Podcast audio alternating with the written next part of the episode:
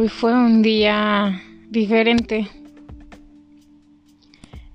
Hoy no sabía si hacerlo ahorita o mañana en el transcurso del día, pero casi siempre, em, aunque en teoría este podcast sale los miércoles, siempre lo hago el martes en la noche por temas de tiempo sobre todo.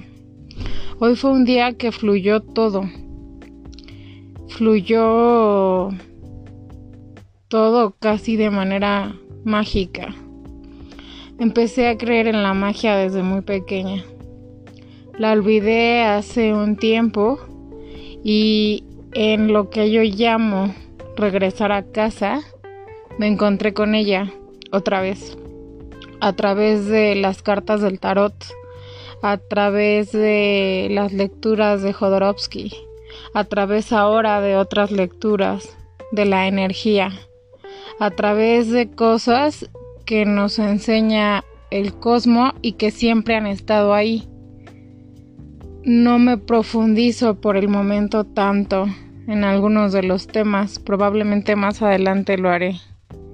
Pero encontrarte a través de ellas ha sido muy enriquecedor.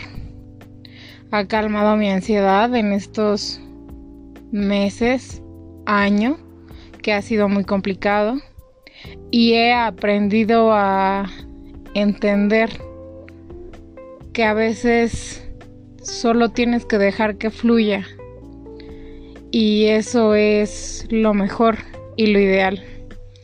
Tenía algunos meses teniendo ganas de comprar unas runas em, vikingas eh, las runas, eh, lo que he leído al respecto, pues vienen desde hace muchísimos años y te muestran también parte de este parte de este universo de los arquetipos que están desde casi el principio del tiempo o de lo que conocemos nosotros como tiempo, ¿no?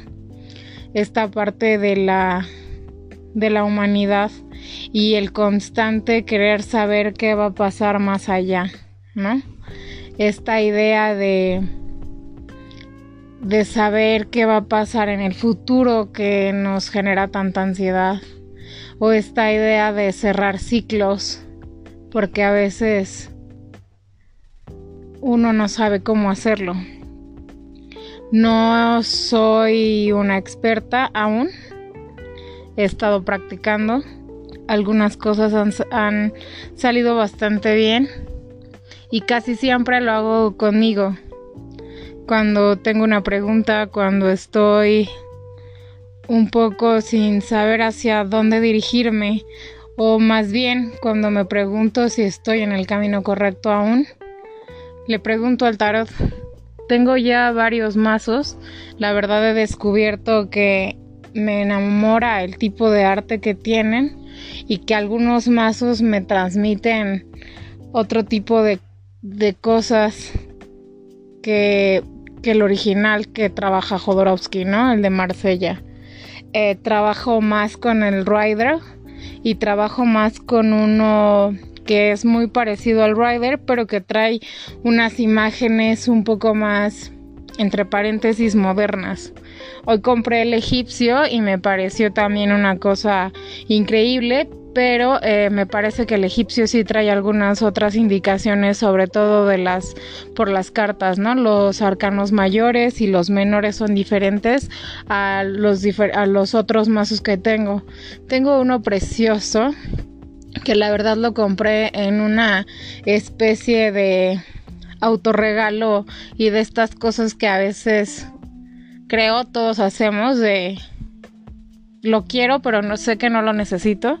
Uno que viene en una caja preciosa con su pañuelo morado que es este de oros. Son cartas bastante grandes no son cartas como para traer en el bolsillo. Y este y son preciosas la verdad. También me gusta un poco jugar con ellas pero sí me dan como otra sensación. Y justo es eso no buscar la sensación correcta Empecé a interesarme en el tarot por una cosa muy singular. estoy en un espacio en el que todos o la gran mayoría somos supersticiosos. Entonces era divertido verles los rostros. También en algunas leyendas, sobre todo no he encontrado alguna exacta, pero sobre todo algunas leyendas de los pueblos aquí en México, habla que cuando naces en un parto doble, como es mi caso, tengo una cuata, naces con, vamos a llamarle poderes específicos, ¿no? Entonces esa parte me ha gustado explorarla en los últimos meses, sobre todo en esta cuarentena un poco extendida y pidiéndole al universo y a todo lo que ustedes crean que no regresemos a semáforo rojo porque sería muy complicado. Y eh, un poco cerrando, eh, me gusta mucho una tirada de tres que habla sobre el pasado, el presente y el futuro. Eh, Muchos autores hablan de que no te va a salir la misma tirada dos veces porque los arquetipos pues son distintos, porque estás pues jugando la baraja, etc. He de decir que eh, empecé eh, primero solo con los arcanos mayores porque no entendía del todo los arcanos menores, que son esta especie de acompañamiento del arcano mayor pero he aprendido muchísimo. He aprendido de mí y he aprendido a soltar, a soltar todo aquello que ya no está conmigo, a soltar, por ejemplo, estas amistades de años que yo pensé que durarían para siempre y que en un abrir y cerrar de ojos todo se deshizo. Empecé, por ejemplo, a dejar de recriminarme muchas cosas acerca del pasado y a dejar que este futuro me, generara esta ansiedad o incertidumbre de no saber para dónde voy. Creo que al final, em, cuando era niña pensaba que todo esto iba a ser distinto y ahora me doy cuenta que pues creo aún que hay como, si bien no un destino escrito, sí creo que hay caminos y que al final todas las decisiones que tomas te llevan a ciertos caminos y al final regresas a casa, cualquiera que ésta sea. Regresas a casa a donde amaste la vida, empiezas a sentirte tú otra vez, empiezas a reconocer tu cara en el espejo y empieza a, fluir todo.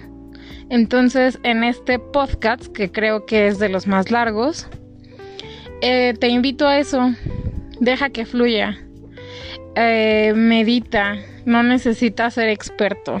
Hay muchísimas cosas ahora. Miles de podcasts, miles de videos en YouTube. Medita. Concéntrate en tu respiración y pídele a lo que tú quieras que las cosas fluyan y fluirán de la mejor manera. Buenas noches.